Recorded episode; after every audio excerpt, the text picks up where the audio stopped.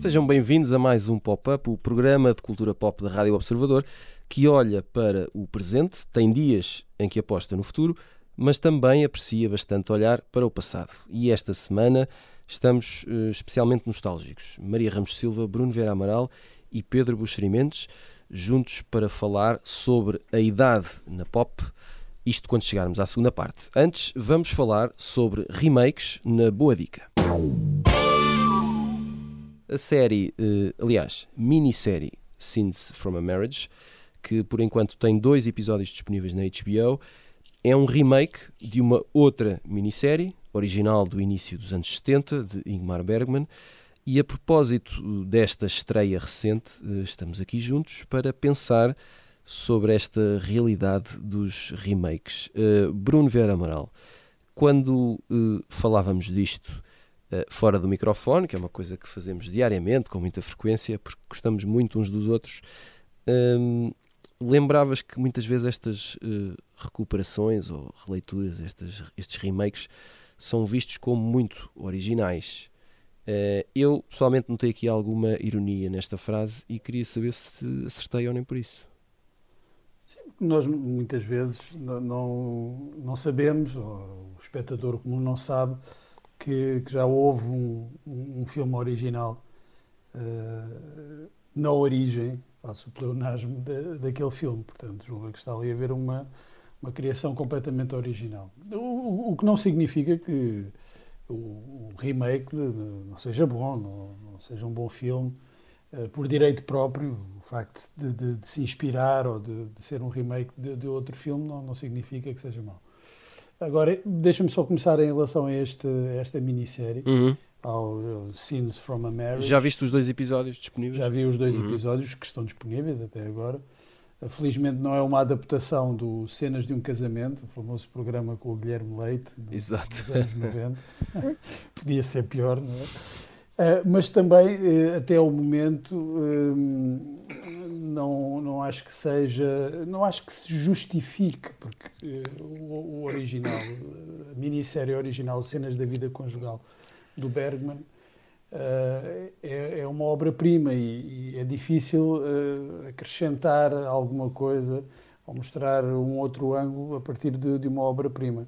Neste caso, parece-me assim um Bergman uh, descafeinado. Uhum. Uh, portanto, sem a frieza, sem a impiedade e sem aquela exatidão brutal da dissecação de um casamento em crise que há na versão original, na minissérie original e que aqui falta. Aqui uh, deve-se dizer que há uma inversão dos papéis da, da mulher e do marido, mas é muito mais do que isso, desde logo até no aspecto visual. Aqui há, nesta minissérie as cores são muito quentes, eh, que de uma certa forma sentimentalizam e amortecem o, o, as personagens e as, as relações de, entre, entre, as personagens, eh, enquanto no Bergman as, as, cores mais frias expõem mais as personagens, portanto há ali uma, uma, uma ideia, eu diria, de quase de realidade, eh, de verdade, que aqui é um pouco amortecida por aquela, por aquela opção da, da fotografia e mesmo em algumas cenas eh, perde-se muita atenção. Há uma no primeiro episódio, que é um jantar com amigos,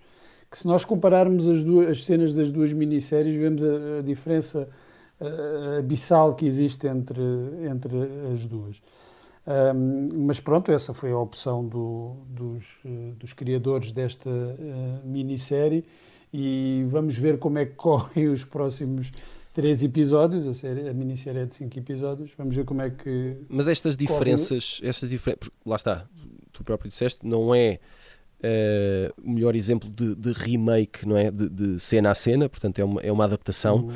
mas e, e, isso basta para uh, uh, justificar, na tua, na tua opinião, esta, esta releitura, ou seja, afasta qualquer crítica porque... Não, poderia, poderia ser. Uh, tu podes ter às vezes adaptações, não é? remakes, que uh, ao trazerem para um outro ambiente, para uma outra época, uh, se justificam por isso, porque são de épocas tão diferentes que isso justifica. Mas tu, neste caso concreto, se tu vês cenas da vida conjugal, ele é tão atual, a abordagem do Bergman uh, é, é, é, quase que existencial, ou seja, não depende, claro que tem que ver com, com, com a cultura da, da, daquela sociedade, com, com, a própria visão do mundo do Bergman, mas tu, tu, tu vês aquelas personagens e a relação que que, que têm entre, entre si e aquilo continua a ser atual, ou seja, tu trazeres,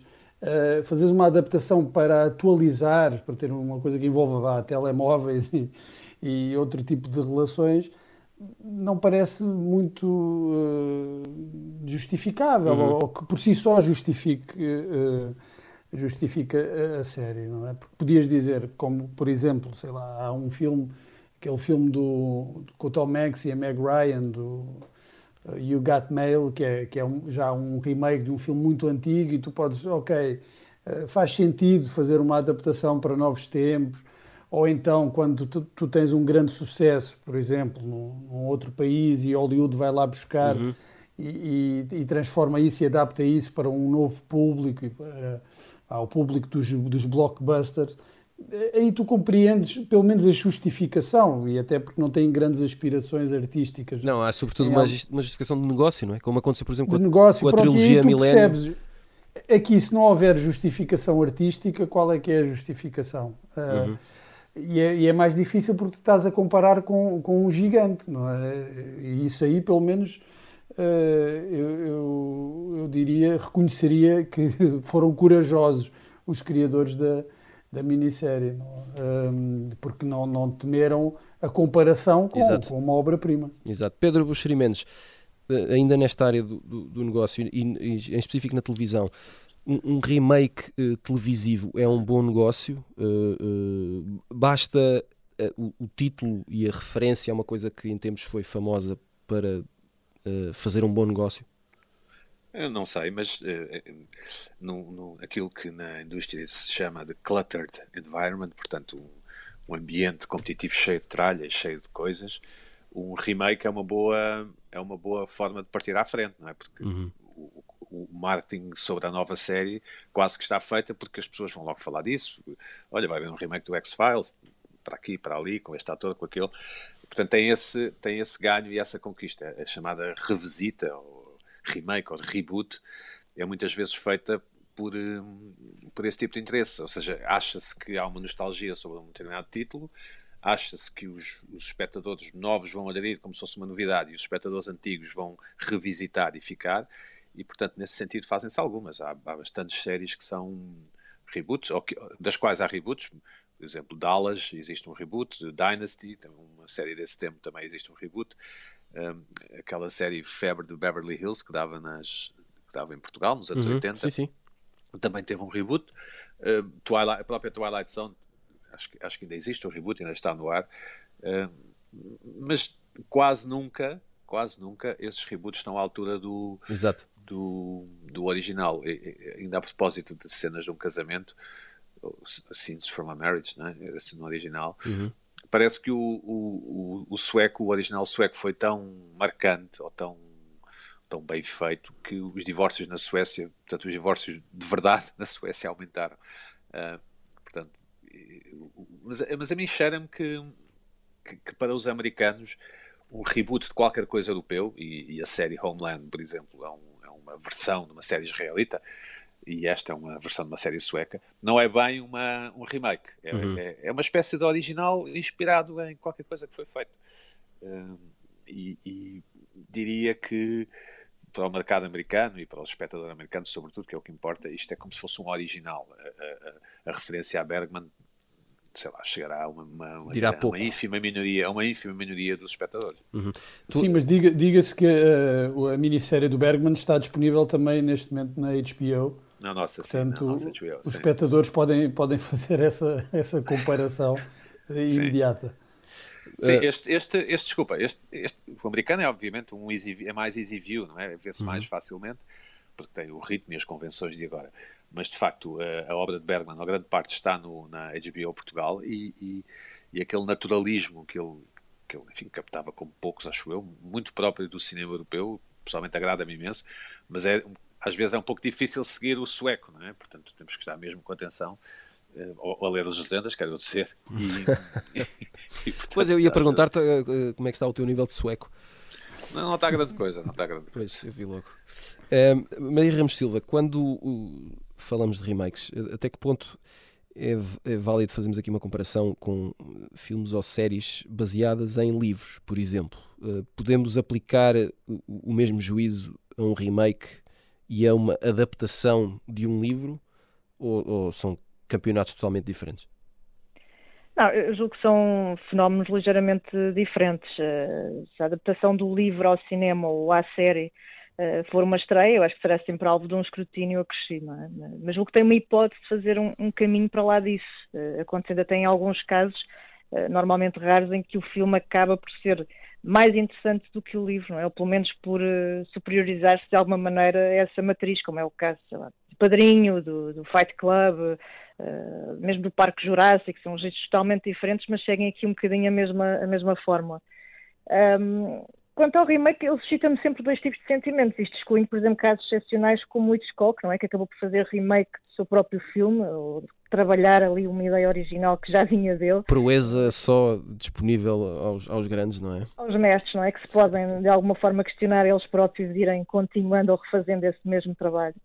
Um, por lado, de facto, acho interessante e gosto de dar uma oportunidade a estes remakes, por ter, mesmo que não sejam do Hitchcock, lá está, mas por terem essa capacidade de reativar o, aquilo que normalmente foi um bom conteúdo, não é? Que apesar de ser um clássico e, portanto, intemporal, uh, provavelmente seria desconhecido pelas gerações mais recentes e não só, e, portanto, acaba por haver ali uma, enfim, uma capacidade de atualizar algo que foi bem sucedido, ou não tanto, mas que acaba por ser resgatado. Uh, quem hoje chega a estas cenas de um, de um, de um casamento na, na, na, HBO, entretanto, pode ir descobrir, lá está, ou rever o original do Bergman, uh, aproveitar para fazer o seu juízo de valor e reforçar pelo menos a sua cultura cinéfila, portanto, há sempre um, um efeito positivo. Ao mesmo tempo, convém não esquecer que há remakes que são tão competentes e populares como os originais, como uhum. por exemplo, eh, eu recordo da saga Ocean, não é? que, que não defrauda, julgo eu, sim, sim. Uh, aquele célebre retrospecto dos anos 60 e que atualiza precisamente os rostos do Kumas para os nossos dias.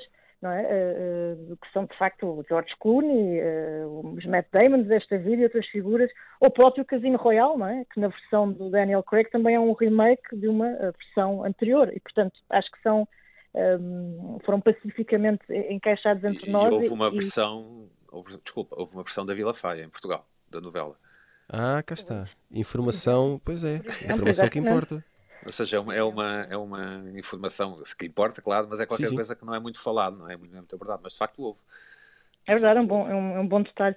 E, e, eu acho que aqui o Pedro também falava um pouco disto. Acho que uh, é mais fácil triunfar quando o remake uh, em relação ao original, de facto, um, quando este original não é um grande monumento, não é? Uhum. Porque tu, tu queres tocar no monstro sagrado uh, e, desassossegar ali uma obra de alguém como o Bergman, não é? Para te arriscar de, um salto destes é de facto um, passo arriscado, não é?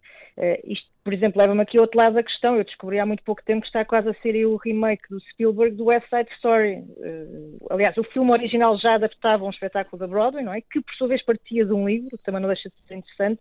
Agora, eu pergunto-me o que é que pode haver para melhorar no West Side Story, por amor de Deus, o que é que o Spielberg, enfim, tinha muito dinheiro e estava muito entusiasmado uh, e lembrou-se de fazer o West Side Story, não sei, olha, aguardo tranquilamente para ver no que é que isto vai dar. Mas tu, enquanto uh, as pessoas não sabem, mas tens o teu que é de discípula de, Bergman, não sei se já espreitaste este, esta nova uh, cena. Ainda não vi, ainda não, não vi. Estou, estou um pouco parte sempre também com um bocadinho com essa, com essa reserva, não é? Porque para já eu acho que é difícil ultrapassar.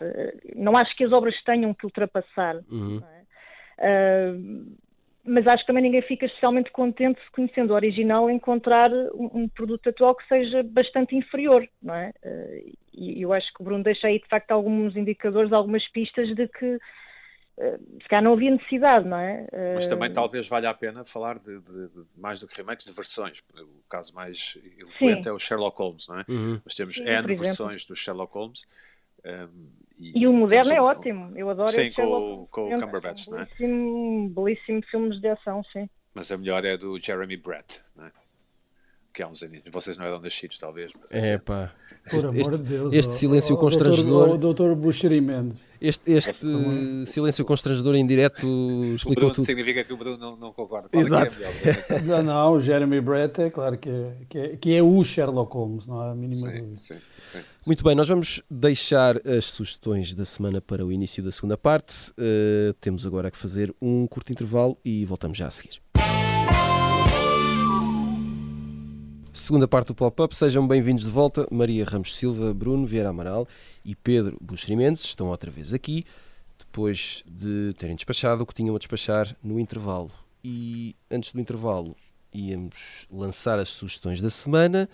Um, e portanto vamos voltar aí. Uh, Pedro Buxerimentos, queres falar-nos de um livro, uh, Uma Estranha Estava aqui Amizade? a pensar Ah, qual de diz- nós seria o Coisa e qual de nós seria o Tocha Humana qual de nós seria o, o Pois Homem é. Elástico. não, uh, eu, eu, se pudesse ser aquele que arde, uh, prefiro. Isso é do Tocha Eu, eu quero ser a rapariga, como é que ela se chama? Sim, podes, a Sue, Sue qualquer coisa. Sue Richards, acho eu. A mulher, eh, mulher invisível? Não, não sei. Não Isso, lembro. não sei. Bom, A Jessica Alba, não, acho que numa das uma versões é estranha, ela. uma estranha amizade. Ah, de facto, é um, é um, por acaso, um bom filme para se falar de versões, porque é uma versão péssima, não é? Sim, por acaso. Uma Estranha Amizade, um livro da Relógio d'Água, de Maria Filomena Mónica, sobre a, a peculiar e estranha amizade, eh, nas palavras da autora, de Essa de Queiroz e Ramalho Ortigão. É um, eu gosto muito, mesmo muito, dos livros de Filomena Mónica, eh, e, e lê- lê-se como se fosse uma, um romance, ou como se fosse uma história. e é- já vou a meio, ainda só obtive o livro ontem, já vou a meio, e é um livro extraordinário. Uma Estranha Amizade da, da Relógio d'Água, da Filomena Mónica. assinalar aqui a produtividade, a taxa de produtividade de Pedro Buxerimentos e o- a capa deste livro, que tem dois ótimos bigodes, uh, que é uma coisa que eu aprecio muito. Maria Ramos E uma Silva. cartola, pelo menos. E, um- não é? e pelo menos uma cartola. Maria Ramos Silva, uh, tu queres trazer aqui algo que não tem nada a ver com estes, com estes dois cavalheiros, não é? Sim, eu agora trazer uma bela t-shirt com uma frase de Pedro Buxeri Mendes a dizer comecei a ler ontem e já vou a meio. que é uma ótima frase. É uma ótima frase. Mas bom, trago, trago, trago música. Por acaso trago podíamos pensar numa, num departamento de merchandising, merchandising, pop-up, não é? sim. Já era hora, já era Vamos hora. a isso. Olha, trago o Lil Nas X. Ele é uma personagem com quem simpatizo particularmente, eh, mas eu decidi dar uma oportunidade ao álbum de estreia. E digamos que é uma bela guloseima pop, eh, ou pop rap, vá. Eh, Ele para já tem um ótimo nome, Uhum. não parece, quase me parece assim uma coisa, medicamento para asma, não Sim, sei, sim. Lil Nas X. Eh, mas melhor Parece ainda, é qualquer ori- coisa de- daquele do, do Elon Musk, não é? Para ir ao espaço. Exato, Ah, também pode ser. É uma cápsula mais pequena. Mais pequenino, exatamente. É um foguetinho. Uh, mas melhor mesmo ainda, Bruno, é o nome original, que, que é Montero, que é aliás o título do álbum, e que eu fiquei a saber que é, que é inspirado, o nome de batismo dele, uh, uh, no Mitsubishi Montero. Portanto, mais pop que isto é, é de facto difícil. o nome dele foi inspirado por um. Olha, felizmente Tá não, não, não lhe deram o nome de, de um, de um Opel dos anos 90. Pronto, Sim. Epá, mas há um Montero do Sporting, pá, esse sim é ainda mais pop. Há um, um jogador de Montero do Sporting. o bom. grande Montero. Ouvi, exato. Vais controlar- vais inspirado Vais controlar isto, Maria. Uh, Pedro, tens, tens, que, tens que apurar isso. Isso então era ótimo, mas bom. Olha, o, o álbum é recomendável, tem, tem colaborações de Elton John, Doja Cat, Miley Cyrus, eh, tem recolhido boas críticas e, portanto, eu acho que devemos continuar a ouvir falar deste rapaz nos próximos tempos. eh, e este álbum vale pelo menos ser, eh, enfim, estar ali a, a rodar durante algum tempo. E é isto. Tem boas críticas e, acima de tudo, é sugerido por ti. Portanto, Pronto. tínhamos isto em consideração. Bruno Vera Amaral, Vista Chinesa, o novo livro de Tatiana Salem Levy. Sim, a Tatiana Salem Levi é um, é um dos nomes fortes da nova literatura brasileira. Já não, já não publicava um romance há cerca de se- sete anos. E este é um romance em forma de carta de uma mãe aos filhos pequenos, em que ela lhes conta a verdade sobre a violação de que foi vítima poucos anos antes deles nascerem. Então o livro funciona como catarse da personagem, portanto, que escolhe contar a verdade para não ficar refém desse trauma e ao mesmo tempo ah, expõe todo o processo mental, íntimo, social, judicial ah, de se lidar com, com um trauma desta magnitude. O livro foi um enorme sucesso no Brasil, de, de vendas e de, de crítica e de discussão sobre muito por causa também do tema, como é óbvio. Uh, e como eu disse, a Tatiana não publicava um romance desde 2014 e agora regressa com, com este romance para marcar também território, é um romance que é, que é breve e, e, muito poderoso, é publicado em Portugal pela, pela Elsinor. Muito bem, na primeira parte estivemos à volta dos remakes, nesta segunda continuamos em modo uh, quanto tempo o tempo tem, mas para tentar perceber se a idade uh, é uma virtude, se é um obstáculo ou uma hipótese de mercado. Servimos por isso o pop de arroz. Na semana passada uh, chegou às salas de cinema o filme Cry Macho, que é um nome, é um título fantástico, digo eu, é o novo filme de Clint Eastwood que conta a história de uma antiga estrela de, de rodeo e do jovem filho do patrão dessa antiga estrela e, portanto, o mais velho tem que acompanhar o mais novo através do oeste americano. Uh, o resto vão ver que é melhor. E esta semana é a vez de uh, Rifkin's Festival, de Woody Allen, uma espécie de quadrilátero amoroso em pleno Festival de Cinema de San Sebastián. Clint Eastwood tem 91 anos, Woody Allen tem 85 e vamos, uh, sim, falar sobre a idade destes uh, mestres do cinema. Maria Ramos Silva, um, antes do programa disseste-me, escreveste uma mensagem a dizer: velhos são os trapos. E a minha pergunta é: estás certa disso sempre quando falamos de pessoas como estas, mesmo sem ver os filmes? Uh, é, é uma conquista que a idade e o percurso dão?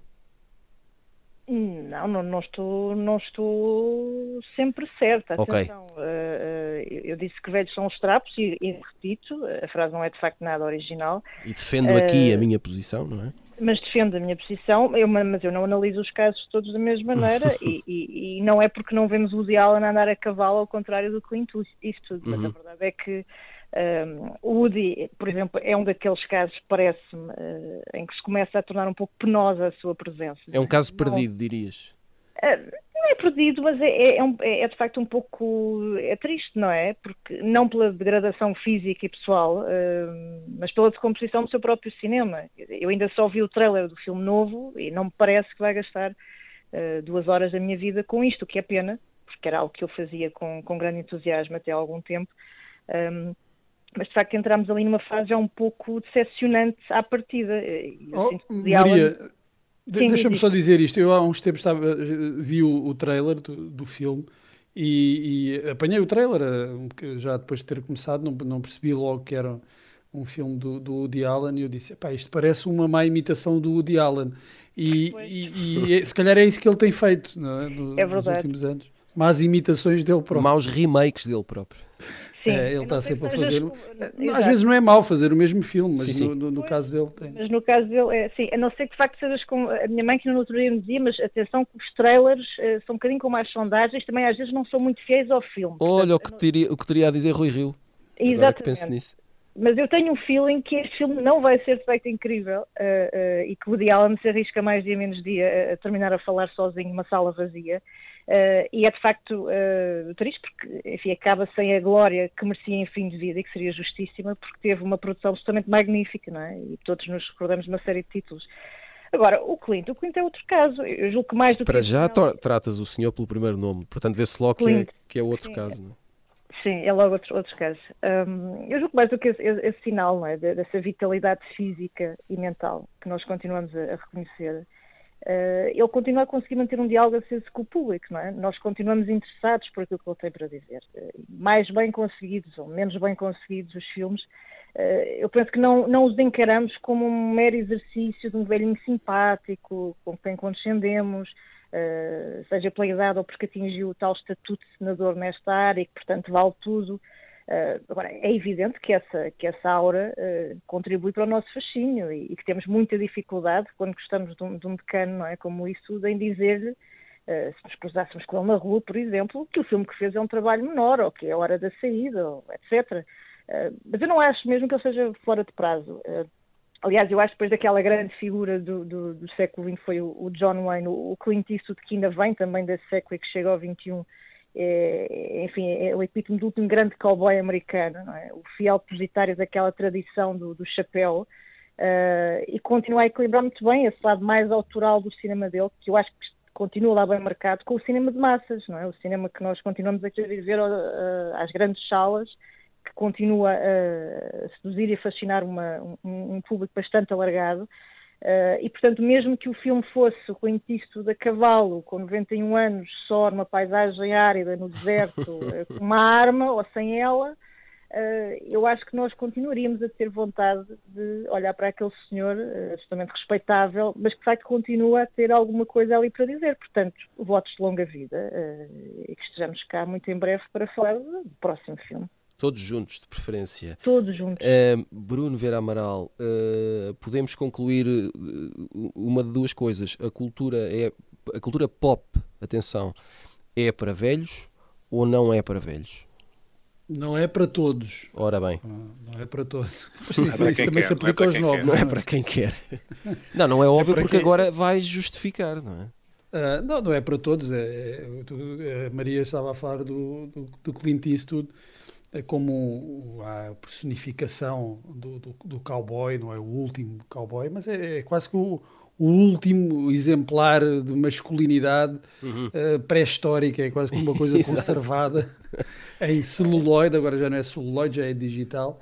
Uh, que, que, mas que questiona eh, o próprio papel do homem uh, e o lugar do homem e todos esses dramas sobre a masculinidade de uma forma que nenhum outro pode fazer, porque ele representou um ideal de masculinidade, de, de, de agressividade, uh, do, macho, é? do macho alfa, e vê-lo uh, uh, a jogar também com essa imagem nos seus filmes é um dos motivos de interesse dos filmes. É por isso que nós continuamos a ir ver os filmes do, do, do Eastwood em, em que ele aparece. É?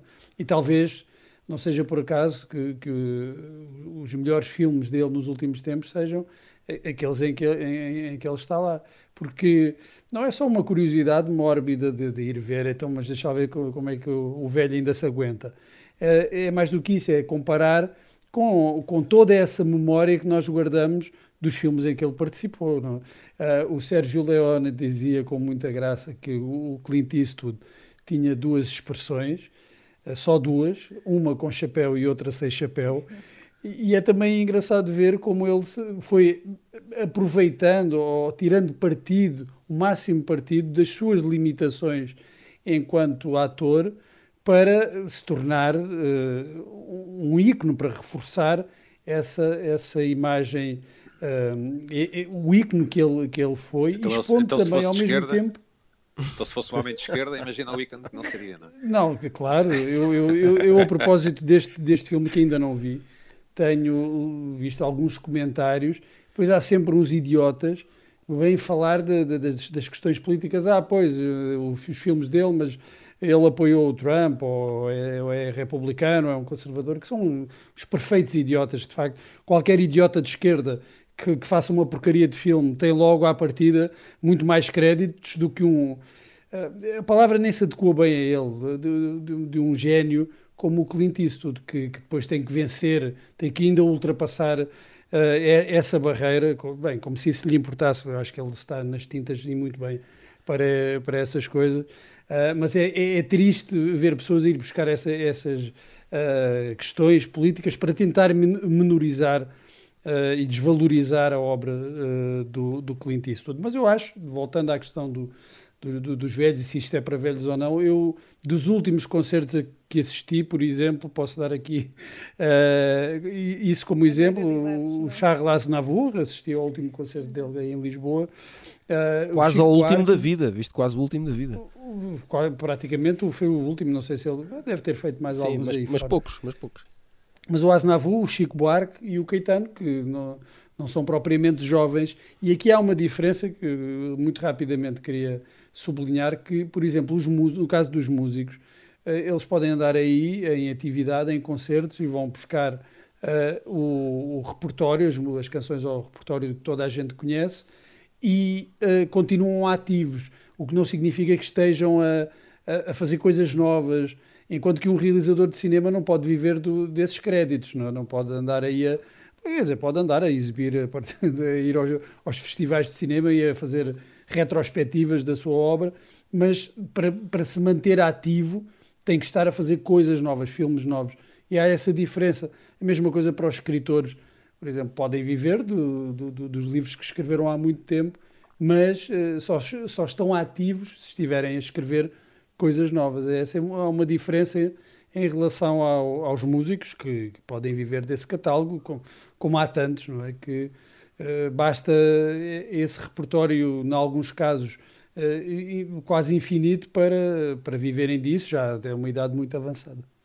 Uh, Pedro Bacharimentos, aqui o Bruno uh, uh, roubou aqui um bocadinho o nosso tema. Eu ia te perguntar precisamente isso: se, se, por exemplo, no cinema ou na televisão a idade não, não tem mais reconhecimento do que, por exemplo, na música. E lembrei-me disso. Desculpa lá, oh, Tiago, desculpa lá, não, mas não li as tuas mensagens. Não faz mal, não faz mal, está tudo bem, porque isto é, isto é rádio em, em, é dinâmico, é em movimento. Enfim. Não, eu não, não sabia como responder a isso, porque, por exemplo, no caso das atrizes, no caso uhum. das mulheres atrizes, há uma altura em que elas passam a ser a mãe da protagonista, não é? deixam de ser a protagonista Exato. ou a vilã uhum. e passam a ser a mãe ou, e depois a avó. Não é qualquer coisa que lhes agrade muito. Eh, eh, suponho que a tua questão não fosse exatamente essa, mas o, o, uma das coisas que eu noto e que talvez se possa relacionar com este tema é que nós temos, continuamos com uma visão contínua da nossa existência, quando na verdade nós temos também picos, não é? Picos de criatividade, ou picos de talento, ou picos do, do que for. Quer dizer, não, não, é evidente que um escritor pode aos, aos 70 anos escrever o seu melhor livro de sempre, mas em princípio será uma exceção, em princípio uhum. os seus melhores livros serão ali entre os 30 e muitos e os 50 e poucos.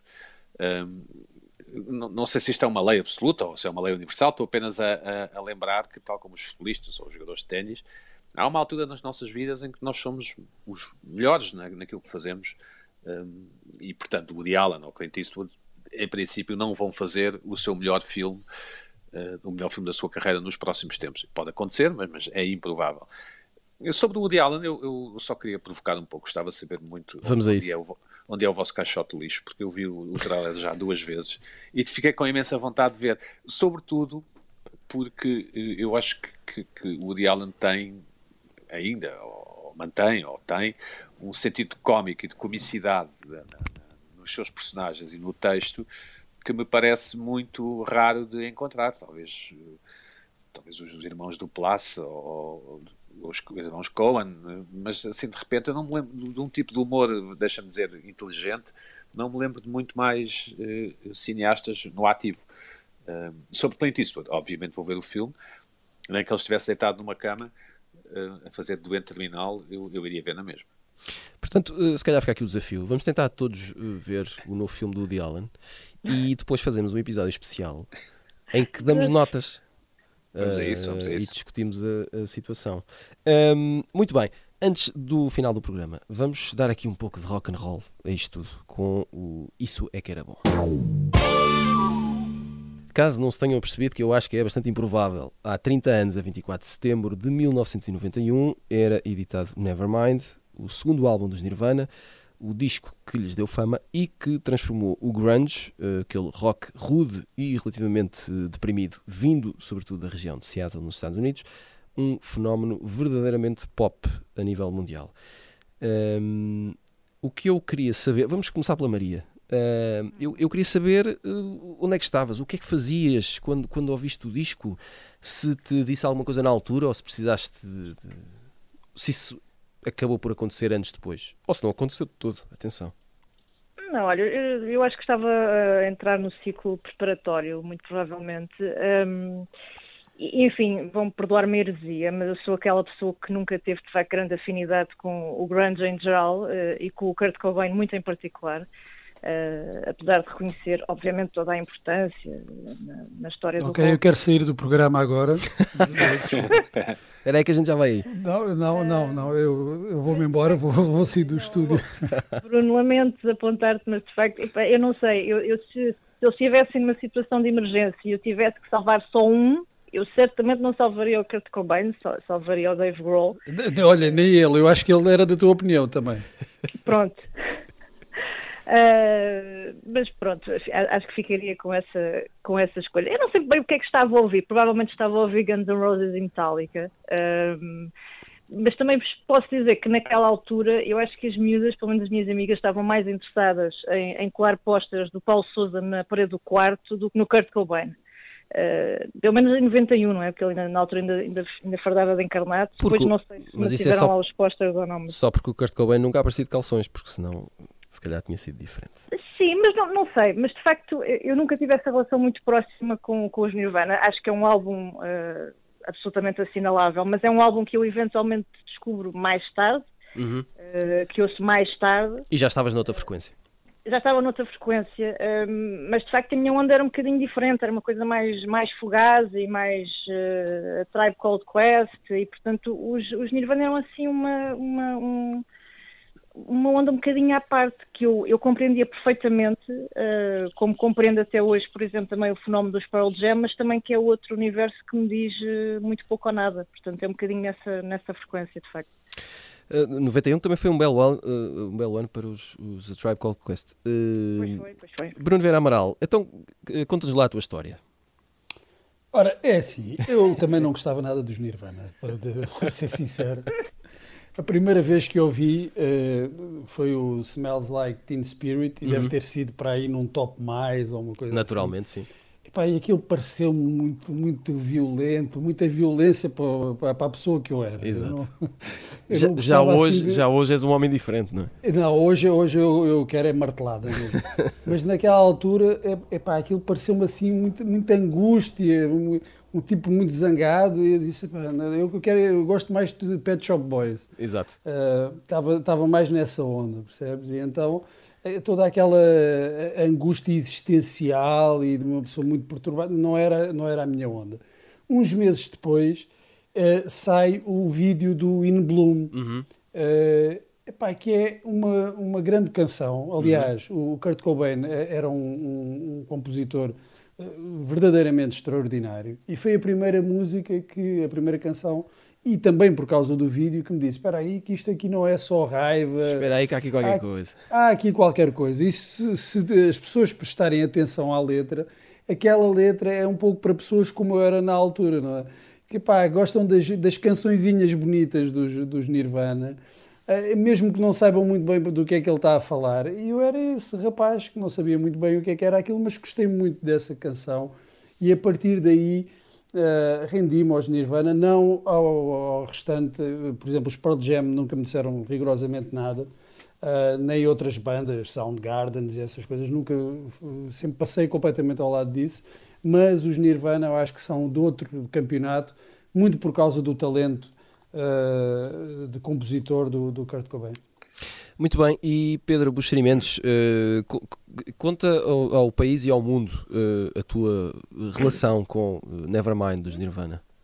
Bom, uh, se vais ficar espantado, mas eu já trabalhava na altura, já trabalhava numa não, rádio. Não, não estou nada espantado. Numa rádio, numa rádio rock, na linha de Cascais, nós, nós sabíamos perfeitamente quem eram os Nirvana, passávamos os Nirvana uhum. muito, portanto a morte foi bastante impressionante, bastante marcante. Um, lembro que neste, neste mês, ou mais ou menos, saiu o Black Album dos Metallica, uhum. os dois Use Your Illusion. Saiu em agosto. Roses, exato.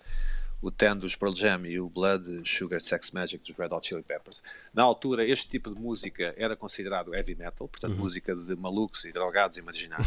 hoje, hoje está nos telejornais portugueses, o que me dá imensa vontade de rir, porque naquele tempo era mesmo, de facto, eram só os marginais a que ouviam música da pesada ou música pesada eu lembro que na altura havia, julgo que a Rádio Energia, que era a grande rádio jovem, que tinha mais dinheiro, e não passava propriamente este tipo de música, passava lá os Tribe Called Quest que a, que a Maria falava.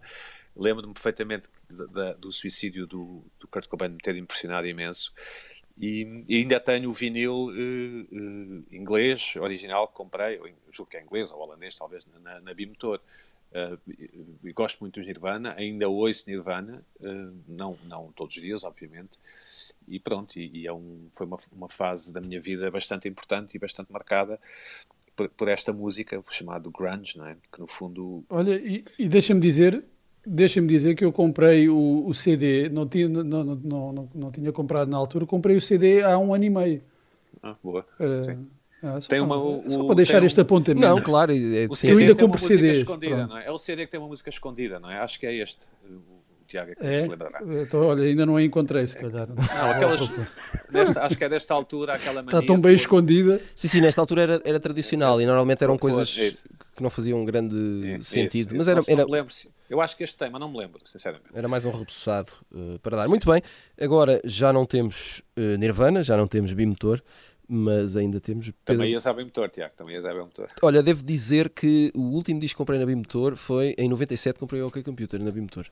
Olha, É, bela compra. bela É compra. verdade. E pouco, Estás de parabéns. e pouco depois, uh, No More, Bimotor. Temos que fazer um programa sobre a Bimotor. Eu acho Exatamente. que vale a pena. Mas teremos sempre Pedro Buximentos e Bruno Guerra Amaral e Maria Ramos Silva. Muito bem, chegamos ao final de mais um pop-up. Voltamos na próxima semana. Até lá. Thank you.